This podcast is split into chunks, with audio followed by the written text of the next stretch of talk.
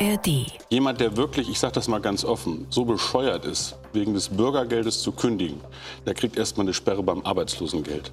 Das Bürgergeld ist kein bedingungsloses Grundeinkommen. Man muss bedürftig sein. Die Menschen gehen nicht zurück in die Beschäftigung, weil sie sich ausrechnen können, dass sie mit staatlichen Transferleistungen am Ende des Jahres mehr herausbekommen, als wenn sie in einer einfachen Beschäftigung arbeiten. Menschen, die arbeiten, bekommen immer mehr als jemand, der Bürgergeld bezieht. News Junkies. Verstehen, was uns bewegt. Ein Podcast von RBB24 Inforadio. Mit Bruno Dietl und Henrike Möller. Heute ist Dienstag, der 14. November. Es war von Anfang an umstritten. Das Bürgergeld, der Nachfolger von Hartz IV. Seit Beginn des Jahres ist es in Kraft. Letzten Sonntag wurde jetzt bekannt, dass das Bundesarbeitsministerium dafür mehr Geld braucht als gedacht. Von Mehrkosten in Höhe von 3,2 Milliarden Euro ist die Rede. Seitdem ist ja auch die Kritik am Bürgergeld wieder extrem laut geworden, auch weil das Bürgergeld im kommenden Jahr nochmal angehoben wird um etwa 12 Prozent. Für die CDU geht damit der Anreiz verloren, arbeiten zu gehen. Sie würde wenn sie denn in der Regierung wäre, das Bürgergeld am liebsten komplett abschaffen. Ja, was die CDU stattdessen fordert und was an der Behauptung von der CDU und anderen Bürgergeldkritikern dran ist, Arbeit lohne sich deswegen kaum noch, das schauen wir uns heute bei den News Junkies an. Lasst uns gerne ein Abo da in der ARD Audiothek. 563 Euro. Das ist der Bürgergeldsatz, den Alleinstehende ab Januar 2024 bekommen. 61 Euro mehr als bisher. Wenn zwei Erwachsene in Partnerschaft zusammenleben, erhalten sie künftig 506 Euro statt 451 also knapp 50 Euro mehr. Warum jetzt diese Bürgergelderhöhung? Das betrifft zum einen die gestiegenen Kosten bei Lebensmitteln, also inflationsbedingten Kostensteigerungen, auch bei Energiepreisen, also die wirtschaftliche Entwicklung anders verlaufen, was sich natürlich auch auf den Arbeitsmarkt und damit auch auf die Zahl der Bezieher von Bürgergeld auswirkt. Und der dritte Faktor ist auch die Versorgung der ukrainischen Geflüchteten. So hat es die Sprecherin des Bundesarbeitsministeriums erklärt, Christine Göppner-Reinecke. Inflation ist also der wesentliche Grund für die Erhöhung des Bürgergeldes. Im Gegensatz zu seinen Vorgängern orientiert sich das Bürgergeld beim Regelsatz nämlich stärker an der aktuellen Inflationsrate und nicht wie bei Hartz IV an der durchschnittlichen Lohnentwicklung.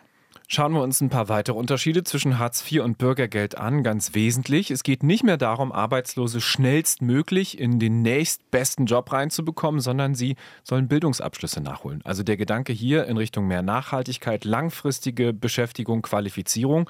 Wer sich weiterbilden lässt oder einen Schulabschluss macht, der bekommt auch eine Weiterbildungsprämie ausgezahlt. Außerdem wurden unter dem Bürgergeld die Zuverdienstmöglichkeiten erhöht. Also Bürgergeldbezieher können also mehr dazu verdienen.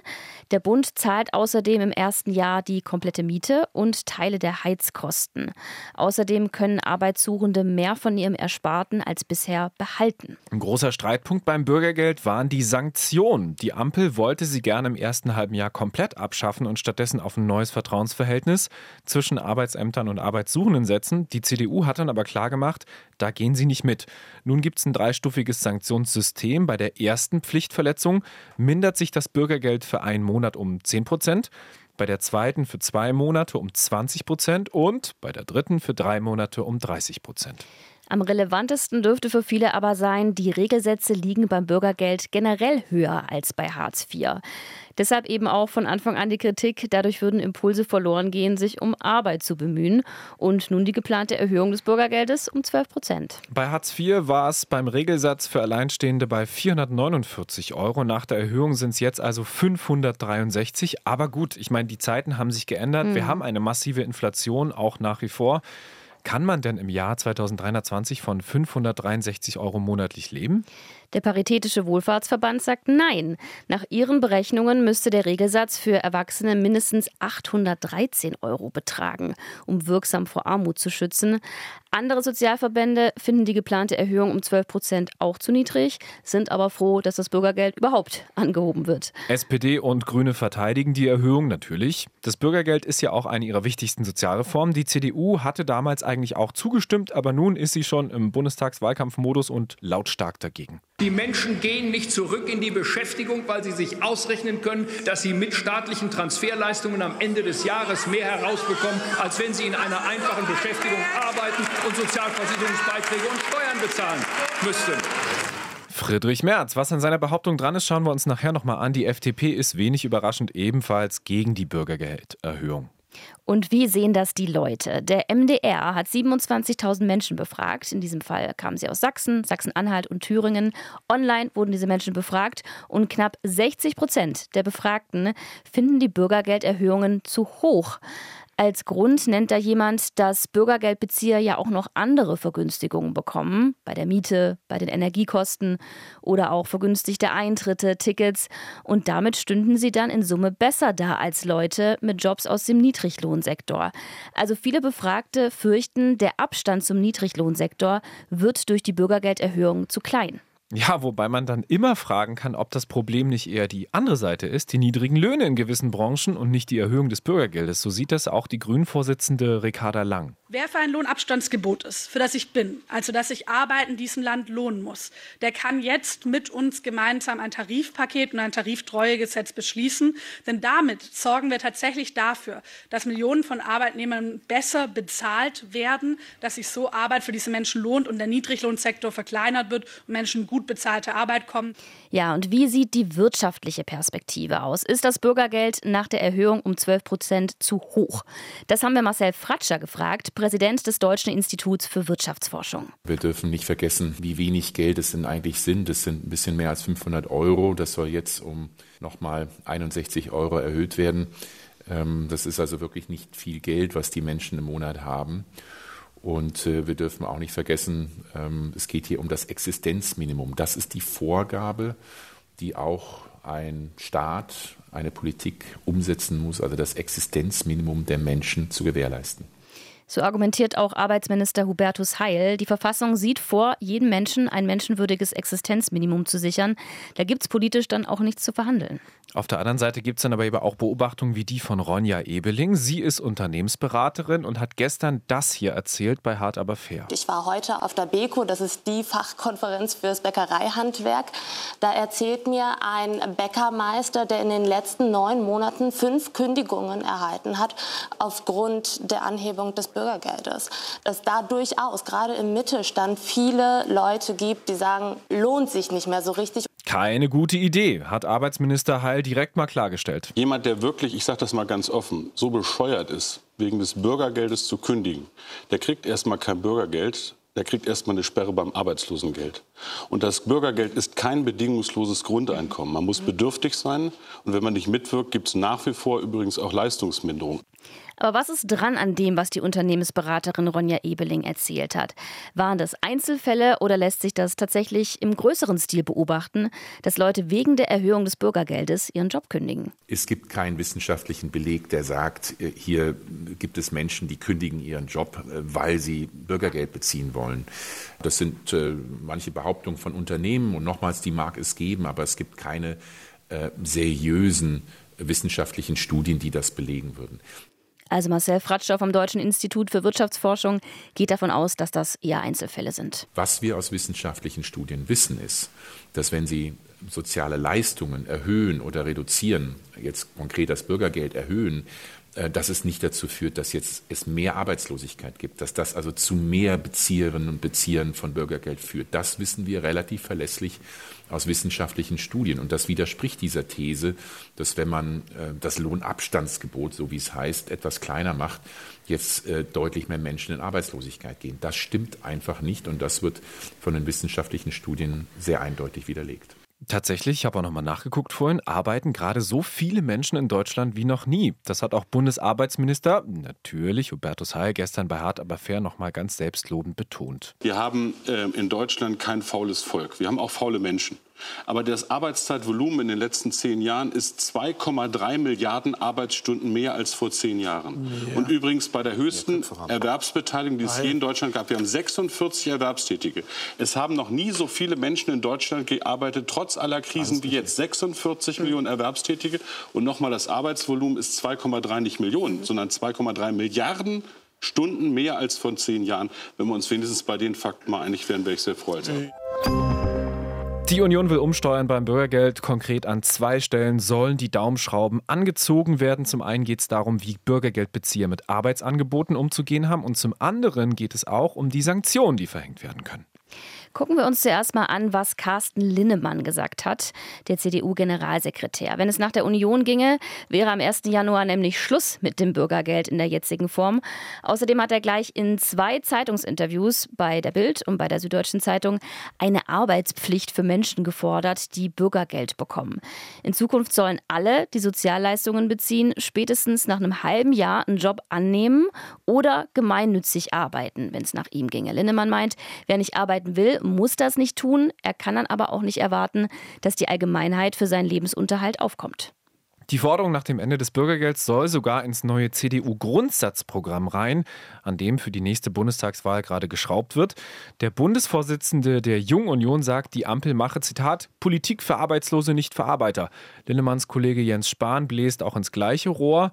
Er kritisiert die Erhöhung des Bürgergelds zum Jahreswechsel auch schon eine ganze Weile, seit Monaten, und fordert härtere Strafen für Leute, die die Arbeit verweigern. Bei einer CDU-Veranstaltung ist er in Stuttgart neulich auch konkret geworden. Er hat gesagt, wer in einer Situation, wo es hunderttausendfach zumutbare Arbeit gibt, auf allen Qualifikationsstufen diese nicht annimmt, muss mit Kürzungen deutlich über 50 Prozent rechnen. Bisher kann man den Regelbedarf bis zu 30 Prozent kürzen, wenn jemand zumutbare Arbeitsangebote ablehnt. Allerdings hat uns der Ökonom Marcel Fratscher gesagt, entwickeln Sanktionen meist überhaupt nicht die Wirkung, die man erzielen will. Die Idee, dass Sanktionen wirken, das ist eine Illusion für die allermeisten Menschen. Und was wir aus den wissenschaftlichen Studien wissen, ist, Sanktionen sind nicht der richtige Weg, um deutlich mehr Menschen in Arbeit zu bringen. Ganz im Gegenteil, es wirkt häufig eher demotivierend, äh, es übt psychologischen Druck aus, es macht das Problem eher größer. Deshalb hat das Bürgergeld ja auch einige Veränderungen umgesetzt. Im ersten halben Jahr besteht kein Druck für die Menschen. Wer arbeitet, muss mehr haben als der, der nicht arbeitet. Das hat CDU-Politiker Jens Spahn der Bild gesagt und das hat er auch noch mit Rechenbeispielen unterfüttert. Aber stimmt es überhaupt? Die Behauptung, dass sich Arbeit immer weniger lohnt und man unter Umständen sogar durch Bürgergeld besser gestellt ist als durch Lohnarbeit, das gucken wir uns jetzt mal genauer an. Jens Spahn, also der macht in seiner Rechnung folgendes Beispiel auf. Eine vierköpfige Familie bekommt schon jetzt zusammen 2311 Euro Bürgergeld, sagt er. Und damit mehr als eine Durchschnittsverdienerfamilie in Deutschland. Und die Erhöhung ist dann auch nicht mitgerechnet. Also das ist seine These gewesen. Ja, er hat recht. Eine vierköpfige Familie kann schon jetzt diese 2311 Euro Bürgergeld bekommen. Aber nein, diese Summe ist nicht die gleiche wie bei einer Durchschnittsverdienerfamilie. Die aktuellsten Zahlen zum Einkommen von Paaren mit Kindern, die sind auch schon ein bisschen älter, von 2018.